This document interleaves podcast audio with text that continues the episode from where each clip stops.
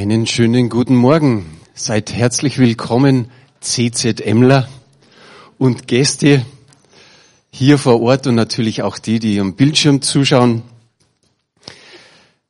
Ich weiß nicht, ob es jemand diese Woche gelesen hat oder nicht. Zuerst noch was anderes. Ich habe so am Herzen gehabt, vorher einfach zu sagen, ich wünsche euch den Frieden des Herrn in eurem Herzen. Ich wünsche euch die Kraft des Heiligen Geistes wirklich für jeden einzelnen Tag, den er so verlebt und was noch in der Zukunft kommen wird. Und ich wünsche euch wirklich die Gnade Gottes, dass sie präsent ist, Tag für Tag, in jedem Moment. Ich denke, das ist ganz, ganz wichtig. Dann komme ich zu dem, was ich euch sagen wollte. Ich habe die Woche einen Artikel gelesen. Da stand, neben den Umarmungen und Händeschütteln ist auch die Krawatte verschwunden. Meine Krawatten sind nicht verschwunden, die sind nur im Kleiderschrank. Aber mir ist es auch meistens so lieber.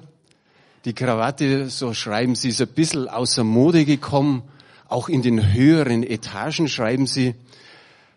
Nun gut, Krawatte, sag ich, kann gern mal ab und zu verschwinden. Aber dieses Umarmen und Händeschütteln, das geben wir schon narrisch ab, wie man in Bayern sagt. Ich freue mich so drauf, auf die nahe Zukunft und bin da zuversichtlich, dass das bald wieder geht, dass wir uns umarmen dürfen. So wie die Bibel sagt, den Bruderkuss geben, mal den anderen einfach über den Rücken streicheln oder High Five oder was wir alles so aufbieten. Einfach das mal wieder tun können. Also nach dem sehne ich mich schon sehr und ich kann mir vorstellen, dass der ein oder andere in der Gemeinde auch ist, der sagt, ja, wird bald wieder. Amen, genau. äh, die Elli, Elli Pur hat vor ziemlich genau drei Wochen hier gepredigt und sie hat so mehr oder weniger äh, rübergebracht, wir sind eine charismatische Gemeinde und da warten wir so auf den Heiligen Geist, der uns dann einen Impuls gibt für eine Predigt. Und es kann sein, dass eine Woche später mir über ganz ein anderes Thema auch dann sprechen. Und sie hat gesagt, sie hat es lieber so eine gewisse Ordnung, so vielleicht auch chronologisch vorzugehen. Und nachdem das eine Woche nach Ostern war, hat sie äh, das Thema gehabt, die Zeit nach Ostern oder was geschah nach Ostern. Und ehrlich gesagt, mir ging's ein paar Tage vor ihrer Predigt ähnlich so. Ich hatte so den Gedanken, was könnte oder was ist zwischen Ostern und Pfingsten passiert? Und da könnte man ja auch mal drüber predigen. So heißt mein Wort heute Morgen einfach der Missionsbefehl. Es ist so die Überschrift, ganz schlicht und einfach der Missionsbefehl. Wenn ich euch jetzt eine Frage stelle, und gerade in letzter Zeit ist es irgendwie schwierig, man stellt hier eine Frage und dann kommt zwar schon eine Antwort zurück, aber mein Gehör ist nicht mehr so hundertprozentig gut und dann kommt's immer so gedämpft zurück, weil ihr natürlich alle Masken aufhabt und dann versteht man es gar nicht so richtig. Jetzt habe ich mir gedacht, ich mag so, ich stelle die Frage und gebe auch gleich hinterher die Antwort. Ich hoffe, ich habe da euer Einverständnis. äh, was ist der Missionsbefehl oder wie heißt der Missionsbefehl? Und ich denke, die meisten von euch würden jetzt antworten, geht hin in alle Welt und machet alle zu Völkern. Und ich muss echt sagen, ihr habt's recht. Das ist eine richtige Antwort. Aber doch nicht zu hundertprozentig. Jetzt wird so mancher sagen, hä? Hab's auch gehört irgendwie? Denn da ist noch ein Vers davor. Matthäus 28, Vers 18, da beginnt der Missionsbefehl und das haben wir hier auf Folie.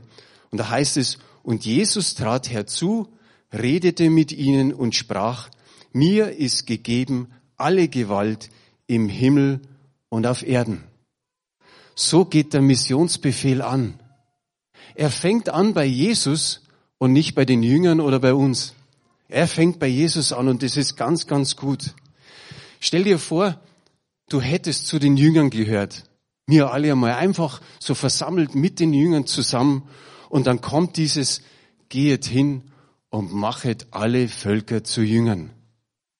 Das hätte uns doch, glaube ich mal, ein Stück weit überfordert, diese Riesenaufgabe. Und ihr kennt es mit den Komikheften, zumindest von euren Kindern oder Enkelkindern. Das sind immer die Figuren und dann ist oben drüber so eine Sprechblase oder so eine Denkblase. Und ich glaube, bei uns wäre drauf gestanden, alle Völker zu Jüngern machen? Fragezeichen, Fragezeichen, Fragezeichen, nochmal Fragezeichen. Ich denke, das wäre ein Stück weit Überforderung für uns gewesen und sicherlich auch für die Jünger. Die sind ja nicht einmal richtig aus Israel rausgekommen. Die waren nicht in Urlaub auf Mallorca oder auf die Malediven oder irgendwo anders, sondern sie waren ständig in Israel. Und gerade die Wochen vor der Kreuzigung, die Wochen vor der Auferstehung und auch die nächsten Wochen, die waren ein bisschen schwierig für sie. Sie fühlten sich überfordert, sie waren eingeschüchtert, ängstlich, eigentlich irgendwie auch alleine gelassen. Und dann kamen Fragen bei ihnen, wo fangen wir an? Und heute würde man sagen, und wo hören wir auf? Was werden noch alles für Hindernisse auf uns zukommen? Und ich denke, alleine der Gedanke, wie schlimm das Umfeld um sie herum mit ihnen umgegangen ist und mit Jesus, ich glaube, das war jetzt nicht irgendwie so euphorisch bei ihnen zu sagen, ja, jetzt machen wir weiter, wie Jesus das sagt. Und das waren eigentlich Dinge, die sie total beschäftigt haben. Aber Jesus wusste das. Wie gut ist es, dass Jesus das alles wusste. Drum hat er mit dieser Zusicherung begonnen und hat gesagt, mir ist gegeben alle Gewalt im Himmel und auf Erden. Und ihm war klar, dass die Jünger sich gesagt haben, diese Aufgabe, die ist ein bisschen krass, die überwältigt uns. Und Jesus wusste ja auch, wenn wir in die Evangelien reinschauen, sagt er, alle, die ihr mühselig und beladen seid, kommt zu mir. Und er wusste, er konnte nicht einfach eine Last auf die Jünger aufladen, aber er hat sie dazu berufen, im Vertrauen auf seinen Sieg am Kreuz eben weiterzumachen. Und wenn Jesus sagt, mir ist gegeben alle Gewalt, manche Übersetzungen schreiben, mir ist gegeben alle Macht, dann trägt das die ganze Sinnfülle in sich. Dieses Wort Macht bedeutet Autorität, Vollmacht, Freiheit, Kraft, Erlaubnis und Recht.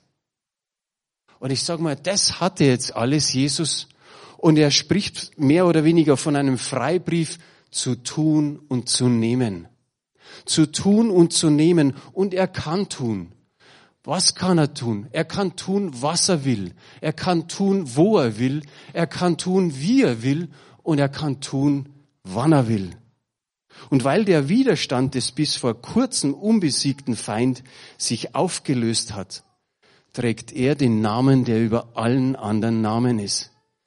Vor ihm werden sich alle mal beugen müssen und jeder Mund wird bekennen, dass er Herr ist. Er hat absolute Autorität im Himmel und auf Erden. Immer wieder muss man sich das einmal vergegenwärtigen, wie wunderbar das das ist.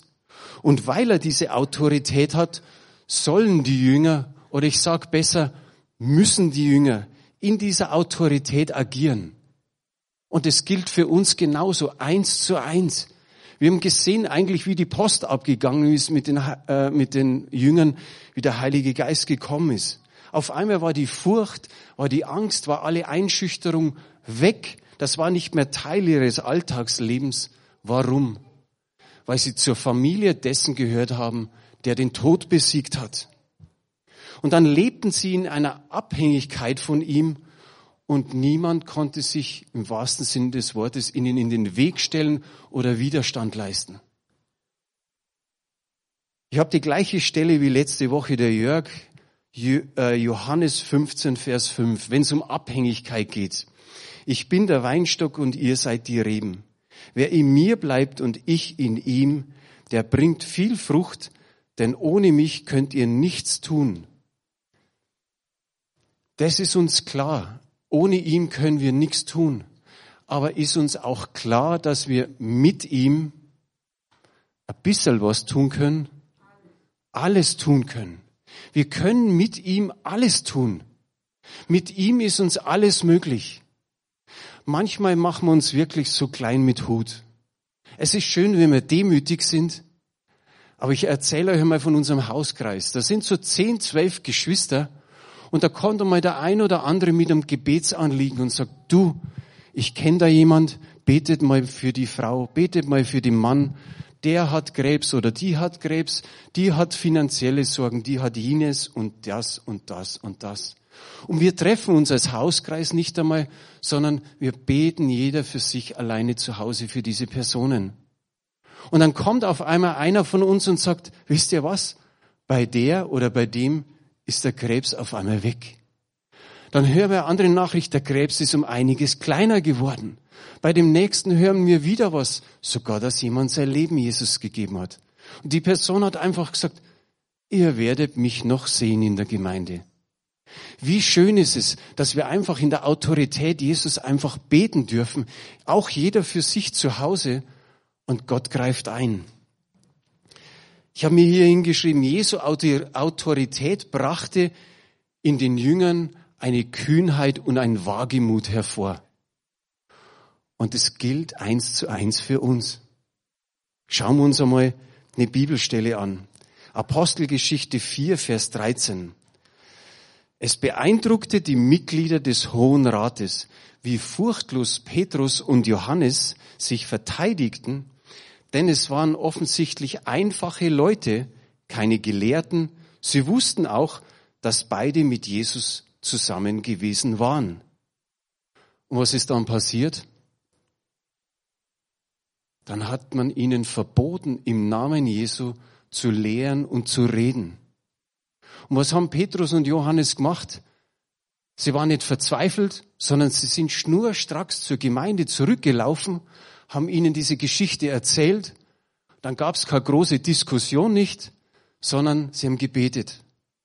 Und das Gebet war auch nicht arg lange. Sie riefen zu Gott unter anderem, schenk uns Freimut, dein Wort zu predigen, dein Wort zu verkünden, dein Wort zu reden. Und dann kommt Folgendes ein paar Verse später raus. Das ist Vers 31. Als sie so gebetet hatten, erbebte die Stätte, wo sie versammelt waren, und sie wurden alle vom Heiligen Geist erfüllt und verkündigten das Wort unerschrocken. Im letzten Vers stand furchtlos und hier steht unerschrocken. So waren sie, so war ihre Kühnheit, ihre Autorität. Und uns ist die gleiche Kühnheit und Autorität gegeben in dem Namen Jesu. Amen. Gut, ihr seid dabei. Jesus sagte, mir ist gegeben alle Gewalt im Himmel und auf Erden. Und im nächsten Vers steht dann dieses Darum gehet hin. Wenn hier, oder dieses Darum zeigt, dass es auf den Befehl vom Satz davor eingeht oder anknüpft. Und dann kommt das Wort geht. Und das drückt hier nicht aus, man muss den Standort verlassen, um Jünger zu machen okay, wir haben etliche Missionare. Die einen sind über 30 Jahre nach Mosambik gegangen. Die anderen sind schon über 20 Jahre in Südafrika. Die anderen sind Ende der, na, Anfang der 90er Jahre nach Ostdeutschland gegangen. Und unsere junge Familie ist nach Sao Paulo in Brasilien gegangen. Aber es muss nicht sein, das geht, fängt bei deiner Haustüre an. Du machst die Haustüre auf und dann ist es einfach so, dass du sagst, wen könntest du da begegnen? Und es gilt bis in alle Welt natürlich. So wie es steht in der Apostelgeschichte, Jerusalem, Judäa, Samarien und in alle Welt. Ein Bibellehrer hat mal gemeint, man sollte das Wort geht akkurater übersetzen, so in dem Sinn, während sie gingen. Da, wo man einfach im Alltag ist, da ist unser Feld. Vielleicht ist da irgendwo ein Mensch, der sagt, ich suche Jesus. Kann auch passieren. Der klopft dir vielleicht sogar noch auf die Schulter. Ein Prediger hat mal gesagt, es heißt, gehet hin und nicht sitzet hin. Damit wollte er natürlich aufrütteln, das ist ein Evangelist gewesen. Und er wollte, dass wir nicht zu träge sind und nicht bequem und dass wir nicht einfach sitzen bleiben. Aber ich habe mir das nochmal so in diesen Tagen überlegt und habe mir gedacht, aber so schlecht ist es gar nicht. Und es gibt diese Möglichkeit. Überlegt mal, wer alles von uns im Altersheim ist, wer im Pflegeheim ist, wer zu Hause wohnt und nicht mehr aus der Wohnung raus kann, oder wer vielleicht momentan im Krankenhaus ist. Und da ist doch ein gewisses Sitzet hin. Denn da kommt das Pflegepersonal und tut seinen Dienst und währenddessen kann man einiges über Jesus erzählen. Und ich denke an, an Lisa, an Irene, an Hilde, an Carla und vielleicht habe ich da den einen oder anderen vergessen. Aber die kommen mir so im Herzen und mit Carla habe ich die Woche telefoniert und sie hat gesagt, ich konnte schon einiges erzählen im Krankenhaus. Und genau das drückt es aus, während sie ging oder an der Stelle, während sie saßen. Ich glaube, ihr gebt mir da recht und ihr braucht jetzt bloß dann so machen. Unser Alltag verläuft nicht hundertprozentig so, wie wir ihn planen, oder? Gestern hatte ich auch zwei große Überraschungen. Die eine war relativ heftig und die andere weniger heftig.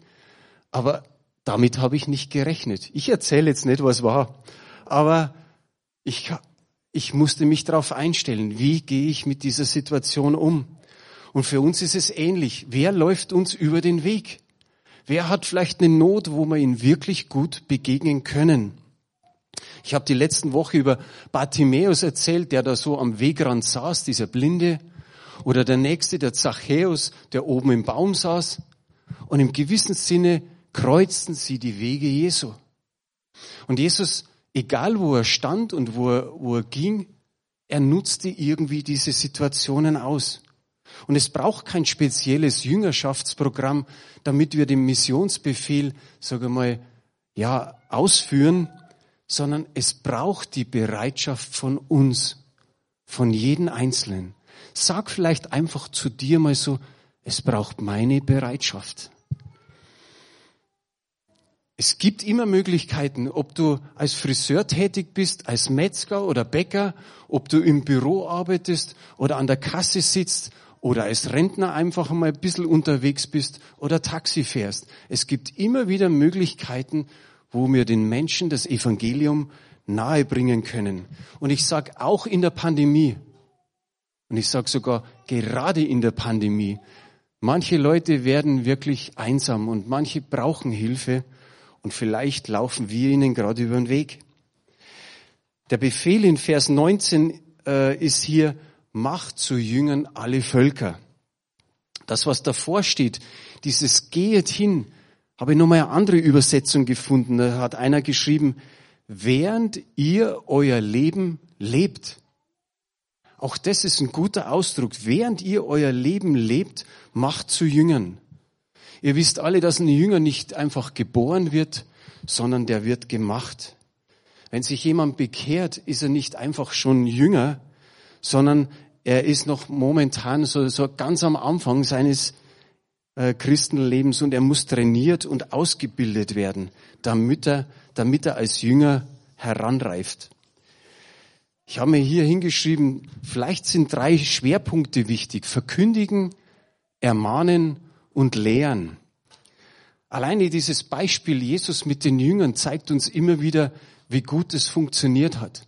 Da hat er seine Predigt gehalten, stand einmal irgendwie am Wasserrand oder in einem Boot drin oder auf dem Hügel. Und die äh, Jünger haben einfach seine Predigt mit angehört. An nächster Stelle heilt er. An der übernächsten Stelle debattiert er mit den Schriftgelehrten und Pharisäern. Dann treibt er an der anderen Stelle Dämonen aus. Dann sind sie einfach mit ihm so mitgegangen. Und dann hat er ihnen vielleicht nur eines Abends gesagt, Leute, wenn ihr mich morgen früh nicht seht, dann bin ich da oben am Hügel und unterhalte mich mit dem himmlischen Vater. Und so waren sie unterwegs. Im Neuen Testament bedeutet Jüngerschaft einfach diese Beziehung von dem Lehrer und dem Schüler. Und das ist untrennbar verbunden, so wie bei Jesus und den Jüngern. Das Wort nachfolgen steht für Bewegung. Und unsere Aufgabe ist es eigentlich, Menschen in Bewegung zu setzen. Und das bedeutet nicht, dass, dass der sich dann ins Auto setzt und zum Gottesdienst fährt, sondern mit Christus unterwegs sein. Ich glaube, letzte oder vorletzte Predigt habe ich Apostelgeschichte 10, Vers 38 genommen. Und da, da heißt es, dass Jesus umherging und Gutes tat. Und genauso ist es für uns. Jesus ist in uns und wir dürfen Gutes tun. Wir dürfen mit ihm den ganzen Tag unterwegs sein. Also es braucht nicht unbedingt einen Jüngerschaftskurs, sondern es braucht dich und die andere Person, die bei dir, sage ich mal, was abschauen kann, damit sie stabil wird. Also es ist eigentlich das Multiplizieren. Da ist der Schüler und der Lehrer und später wird der, Lehr äh, der Schüler zum Lehrer und da geht's immer so Stück für Stück, wie bei Jesus und den Jüngern. Wer waren die Nächsten? Die Jünger und die anderen, die sich bejüngert haben. Und dann ist es Generation um Generation weitergegangen, Paulus mit Titus und Timotheus und anderen noch bis zu uns her und wird noch weitergehen. Frage an euch, auf wen zielte dieses Projekt ab? Auf alle Völker, auf alle Nationen. Das war wichtig. Und der Beginn ist 1. Mose Kapitel 12 ab Vers 2. Da heißt es, und ich will dich zum großen Volk machen und will dich segnen und dir einen großen Namen machen. Und du sollst ein Segen sein. Ich will segnen, die dich segnen und verfluchen, die dich verfluchen. Und in dir sollen gesegnet werden alle Geschlechter auf Erden. Also Gott hat sich dieses Volk nicht einfach nur erwählt, damit er Gemeinschaft hat, sondern er wollte sie gebrauchen, dass sie auch anderen Völkern dienen, dass sie zum Licht der Heiden werden, werden würden, wie es Jesaja ausgedrückt hat. Aber leider hat Israel das nicht ganz so umgesetzt, wie es der Herr vorhatte. Aber in diesem unglaublich umfassenden Ziel erkennen wir Gottes außergewöhnliche Liebe.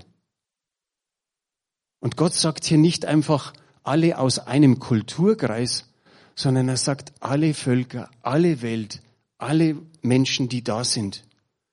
Und jeder sollte es hören und jeder sollte es wissen, was in Johannes 3, Vers 16 steht. Denn so sehr hat Gott die Welt geliebt, dass er seinen einzigen Sohn gab, damit jeder, der an ihn glaubt, nicht verloren geht, sondern ewiges Leben hat. Und wenn, und hier steht Welt. Also es heißt immer wieder alle. Es ist nicht irgendwo einer ausgeschlossen, sondern Gottes Liebe ist für jeden Menschen da. Jesus weist seine Jünger darauf hin, dass auch die Taufe notwendig ist. Dass die dazugehört, steht noch am Rest des 19. Verses, wo es heißt, und taufet sie alle auf den Namen des Vaters, des Sohnes und des Heiligen Geistes. Zu Zeiten des Neuen Testaments war die Taufe, sage mal, ganz, ganz wichtig. Das war eine radikale Veränderung. Und wenn ich sage zu Zeiten des Neuen Testaments, dann gilt es auch für heute noch. Auch da soll was geschehen. Johannes der Täufer hat gesagt in Lukas 3, Vers 3, und er kam in die ganze Gegend um den Jordan und predigte die Taufe der Buße zur Vergebung der Sünden. Der Johannes, der hat die Menschen ermahnt. Wer das schon öfter gelesen hat, der war ganz schön heftig. Der hat sie ermahnt und hat gesagt, ihr müsst euer Leben ändern. Und dann hat er nicht gesagt, schaut's mal, da habt's einen Flyer, da sind zwölf Punkte drauf, die lest euch mal durch und dann habt's es. Nein, er hat Anweisungen gegeben, Lebensanweisungen. Und die waren für die Zöllner anders als wir für die Pharisäer. Und von denen war wieder die Anweisung, oder es war die Anweisungen waren wieder anders im Vergleich zu den Soldaten. Wichtig war ihm nur immer wieder den, ihnen einzupauken, es muss Veränderung her. Euer Leben muss sich verändern. Und die Bedeutung der Taufe ist ja, wir ertränken den alten Menschen. Der alte Mensch wird untergetaucht, der wird begraben, der muss sterben. Und dann steht er auf, mit Jesus Christus zum neuen Menschen, zu einem, ja, neu, zu einer neuen Lebensart. In Römer 6 steht alles über die Taufe. Es reicht, wenn wir Vers 3 und 4 mal lesen. Da heißt es, oder wisst ihr nicht, dass wir mit Jesus Christus gestorben sind, als wir auf seinen Namen getauft wurden? Denn durch die Taufe sind wir mit Christus gestorben und begraben. Und genauso wie Christus durch die herrliche Macht des Vaters von den Toten auferstanden ist, so können auch wir jetzt ein neues Leben führen. Der Ende dieses vierten Verses heißt in einer anderen Übersetzung so, so haben auch wir ein neues Leben empfangen und sollen nun so handeln, wie es diesem neuen Leben entspricht. Auch heuer haben wir wieder Taufe. Und wer sich noch nicht taufen hat lassen, dem will ich es wirklich anbefehlen.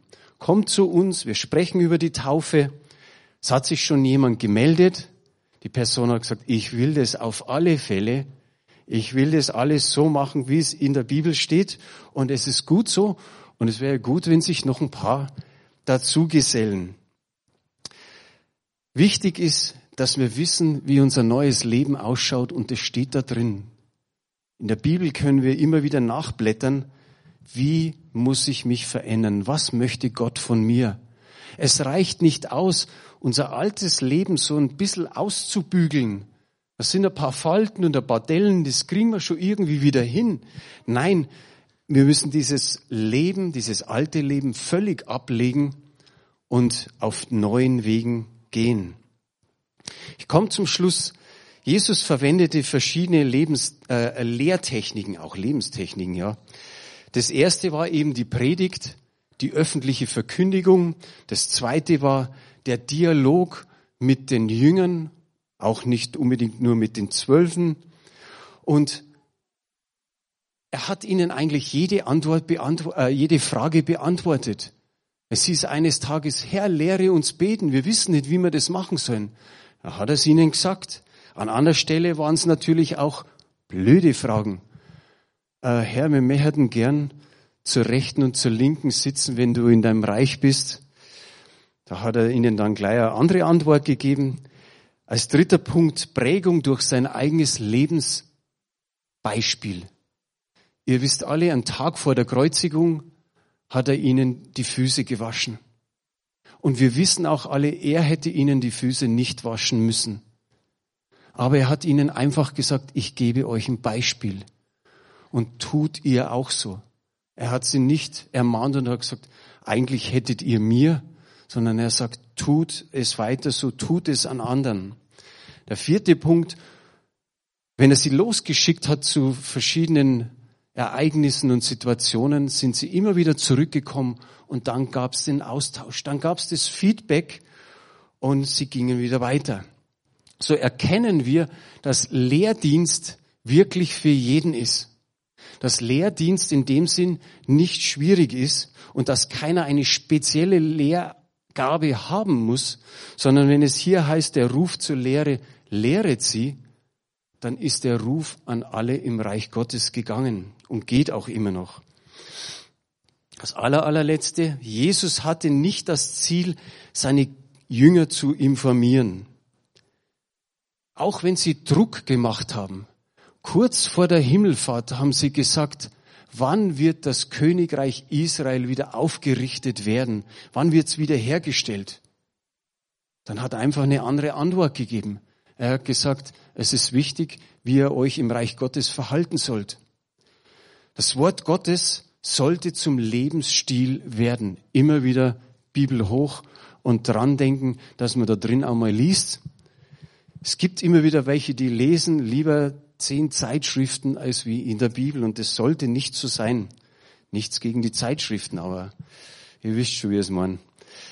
Und es hilft nichts, wenn man sagt, eine Predigt war gut oder man ist begeistert davon, aber man lebt so weiter, wie man vorher gelebt hat.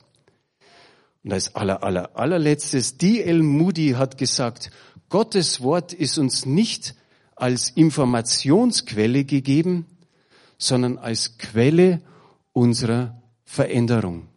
Haben wir da Amen dafür? gebt mal Gott einfach einen Applaus, weil es ist momentan schwierig zu schreien und zu jubeln und jauchzen.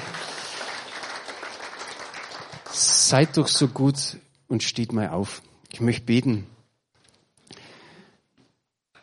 Halleluja. Vater, hab Dank. Vater, hab Dank für, alleine für diesen Ausspruch, dass dein Wort Quelle für unsere Veränderung ist. Aus deinem Wort sprudelt alles heraus. Und aus deinem Wort sprudelt das raus, was richtig ist, was gut ist, was uns wohltut. Und danke, Vater, auch für dein Wort, für diesen kurzen oder die wenigen Verse, für diesen Missionsbefehl. Und Vater, lege ihn uns ans Herz, dass wir diesem Auftrag nachgehen, egal wo wir stehen oder gehen oder wo wir sitzen. Danke, Herr, wo mir gerade so einfällt, wenn ich an Kinder denke, du hast gesagt, werdet wie die Kinder. Und ich denke so an die Kinder, wo sie einen gewissen Lebensabschnitt haben, Herr, wo die Tochter sagt, ich möchte so werden wie Mama. Und wo der Sohn sagt, ich möchte so werden wie mein Papa. Und Vater, wenn auch diese Phasen relativ kurz sind und auch irgendwann vergehen, aber welch ein gutes Beispiel. Und wir wollen so werden wie du, Jesus. Wir wollen so werden, Herr, dir immer ähnlicher werden. Und das schaffen wir durch deinen Heiligen Geist und durch dein Wort und durch unsere Lebensbeispiele, die wir geben dürfen als Lehrer und dann eben später als, als fast perfekte, als vollkommene. Je mehr wir von dir lernen. Und ich danke dir, Herr, für jedes Wort, das wir hören dürfen. Ich danke dir für die Kühnheit, Autorität, für den Freimut und für die Autorität, die du den Jüngern gegeben hast. Herr, wie sie losgezogen sind mit deinem Heiligen Geist und die Menschen nur noch so erstaunt waren wie über sie. Vater, auch das ist ein Anliegen von uns, Herr. Schenk uns das auch. Herr, dass wir nicht zurückziehen, sondern dass wir mutig nach vorne gehen. Herr, wir haben nichts zu verlieren. Im Gegenteil, wir haben das Beste mitzugeben, deine wunderbare Botschaft. Vater, wir beten, dass du jetzt schon Situationen vorbereitest, dass wir Menschen begegnen, um ihnen die gute Nachricht zu geben. Menschen erzählen, wie wunderbar du bist. Erzählen, dass es ein ewiges Leben gibt, das du uns verheißen hast. Und Herr, wir preisen dich, Herr. Wir danken dir für den Lobpreis, den wir vorher hören durften, Herr. Vater, danke, dass da so viel schon in, in der, eigentlich für die Predigt drin war, was an Liedern gekommen ist. Und danke, Herr, dass wir frohen Mutes daheim singen dürfen, Herr. Dass wir da Lobpreis machen dürfen, so laut wie es geht. Und Vater, wir sagen einfach Danke, Herr, dass du uns bewahrst, beschützt und immer wieder deinen Frieden uns gibst. Herr, segne alle Menschen um uns herum, dass wir ein Segen für sie sind. In Jesu Namen. Amen.